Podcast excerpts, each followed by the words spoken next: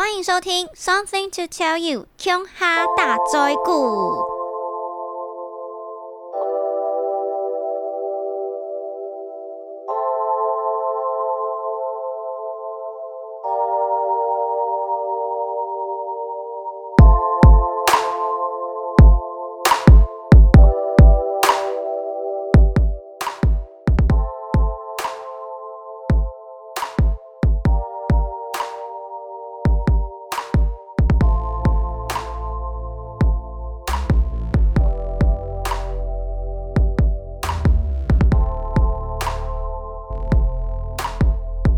欢迎大家回来到乔拉拉的 Podcast。好久没有录 Podcast 哦，光是这一个开场我就录了四次。我这个礼拜啊，因为心情过得比较混乱一点，所以就嗯想说，等到这些事情都过去，我再来录这个 Podcast 跟大家说说话。那其实也没有发生什么很致命的事啦，就是。多许多的小杂事加在一起，让我觉得有点烦心。可能电器 A 坏掉了，电器 B 也跟着坏掉了，C 出状况，然后某低人不开心，这样就是各式各样的小事。但是现在都过去了，所以我觉得今天呢，我又整理好自己的心情，可以和大家来分享一些。我在日常生活中观察到的小事，然后可以和大家分享。这个礼拜最耸动的，应该就是所谓的“伪解封”吧？那应该也有很多人看到网络上有一支很厉害的影片，那开头是说 “I cut to the chase”。我最近听到一个很有趣的名词，叫做“伪解封”。然后其实这“伪解封”啊，然后回回到乔影模式，我自己觉得。嗯，很想说什么，但是又不知道该说什么，就觉得希望大家还是好好做好自己能够做的防疫。好，那我们就直接进入今天的主题吧。今天呢，我想要跟大家分享的是我养了猫咪之后，从猫咪身上学到的四个人生哲学。第一个就是不要展现过多的客套。我不是说完全不要客套，而是不要有过多的客套。在猫咪身上，基本上你不会看到猫咪对你客套，它们就是很 real 的动物。它们喜欢你就会稍微的观察你，靠近你；不喜欢你就会直接转头。那我觉得其实人也是，人如果有过多的客套，就反而会让人觉得很虚假。适度的客套其实是让对方都会舒服，但是过多就会觉得。哦，有必要这样吗？就是哦，这个人有点烦，有点油，有点花，反而你会拉开了跟人的距离，就是跟人永远都是处于啊某某某老师，嗯，你好，啊，怎么样怎么样啊？没有啦，我觉得你才棒，就是永远都是这种客套的话，其实还蛮烦人的。第二个就是呢，要让你的喜欢变成一件有价值的事情。狗狗跟猫猫很不一样的地方是，狗基本上遇到任何人，只要这个人不会太讨厌，或者是主动的欺负它，狗狗通常都会展现友好。但是猫咪不一样，它都要有很长很长的观察期，并且呢，猫咪基本上。是会自己去挑自己的奴才的，不是说你一味的讨好它，它就会喜欢你。所以在猫咪身上，它们的喜欢是很有价值的。一旦你被猫咪喜欢上之后，你会觉得你有一种被认可的感觉。那跟人相处也是一样。我直接举一个比较极端的例子，就是你跟你的男朋友、女朋友在一起的时候。你应该也会很希望你的男朋友、女朋友觉得你是独一无二的，觉得你是最特别的，对吧？如果他没有这样相同的去认可你，觉得你的灵魂有什么独特之处，或是和你在一起有什么无可取代的地方，那其实无论是不是跟你在一起，好像都没差。所以我觉得。人呢，在一个关系当中有感受到被需要、被认可的感觉，其实蛮重要的。那换一个角度，我以前小时候是那种对人都是差不多好，然后很容易付出的那种人。可是到了某一个 come down 之后，我发现其实这样我很累，因为有一些人他可能根本不知道你对他好，也有一些人他知道你对他好，但是他把你的好视为理所当然，所以久了之后，其实对我来说我是有被消耗的。那养了猫咪之后，我在它身上观察到了这一点，我觉得应用在自己的人际关系跟生活上，也让我自己的心情很多时候舒坦了很多。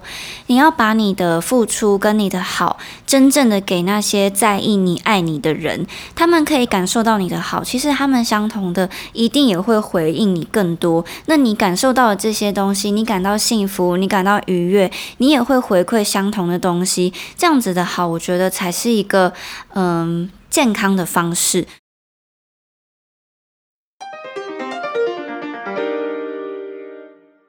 Hello，欢迎来到乔拉拉的课语小教室。刚刚呢，在跟大家说“烂好人”这件事情，其实，在客家话里面好像没有“烂好人”这个用词，但是我们有另外一个词呢，是从小我很常听我爸妈讲的，就是如果你看到一个人啊，他是一个非常很淳朴、很老实的人，就叫做漏舌吧，漏舌吧。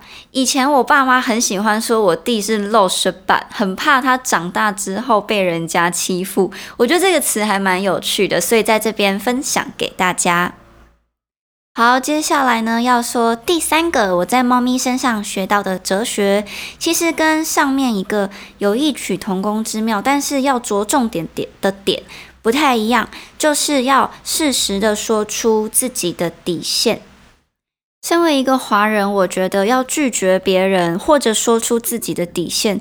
都不是一件很容易的事情，因为华人社会真的非常讲究人情这件事情。那拒绝别人这件事情呢，我算是有过关了，就是修了几年之后，比较敢勇敢的说出 no。那拒绝别人通常会发生在比如你的上司啊，或者是你的工作伙伴，或者是跟你没有这么熟的人，然后你觉得诶干嘛麻烦我，但是又觉得有点不太好意思拒绝。但是说出底线这件事情不一样。它是会发生在跟你很好的朋友、你的亲密伴侣、你的家人，或者是你的室友这种，你必须要很紧密的跟他们相处，或者是你们本来就很要好的关系上。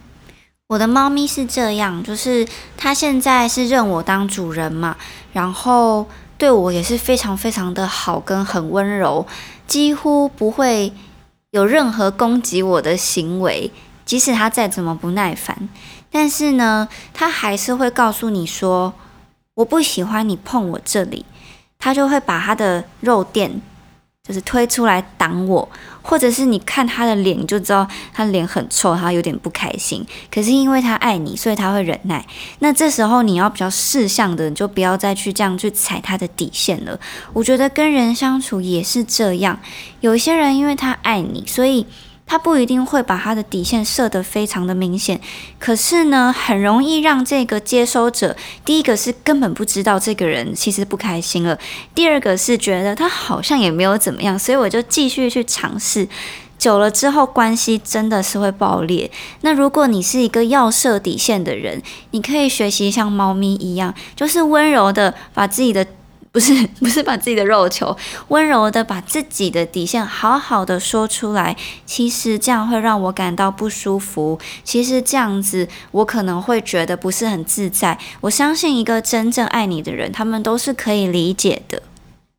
最后一个呢，是我在猫咪身上学到的第四个人生哲学，就是对于贫富阶级地位一视同仁。我家猫咪啊，因为它上一个居住的地方是一个练团室，那那边常常就会有那种很红的艺人啊，或者是正要开演唱会的歌手在那边走跳。那我家猫咪就是对于这些人，还有对于一个完全不红的路人的态度，都是一模一样的。我觉得这点真的是很有趣，因为在人身上其实。多多少少，你看到了一个你敬仰的前辈，你觉得很厉害的人，或者是一个公众人物，你都还是会哇，你会有那种感觉，或者是你会想要看一下，说，诶，他本人跟他平常在电视上长得有没有一样啊？那个性好不好啊？私下好不好相处啊？但是猫咪就完全不会鸟这件事情。当然，你要说所有的动物都不会鸟这件事情也是啦。不过在猫咪的那个厌世的表情之下，你就会更加的有感。那我觉得其实这件事情对于一个人的心理素质维持稳定是非常重要的。我们不自觉的还是会被这一些外在的条件所影响，而且不只是我们看别人，当我们自己的名气或者是阶级往上跑的时候。也必须要去学习怎么样，就是处高也不要觉得骄傲，处低也不要觉得气馁。我觉得这个真的是，当我要步入三十岁之后，我觉得非常重要的课题。因为你已经知道这些东西其实都是很虚无的，就是这世界上可能只有你自己，或者是那一些真的有想要利用你的人，他们才会在意这些事情。可是。因为你必须要靠物质、靠钱去生活，所以你很难不被这些事情影响。那要怎么样可以让自己时时刻刻保持一个非常干净的心底状态？我觉得就是多看猫、多吸猫，真的可以帮助你的心灵成长很大。好啦，以上呢就是我今天总结的四个我在猫咪身上学到的人生哲学，希望对你有帮助喽。如果大家有什么想跟我分享的，也可以在我的 Instagram Joyin Wang J O Y I N W A N G 里面来跟我互动喽。谢谢大家，也祝福大家微解封之后呢，都还能够非常的平安健康。我们下一集见，拜拜。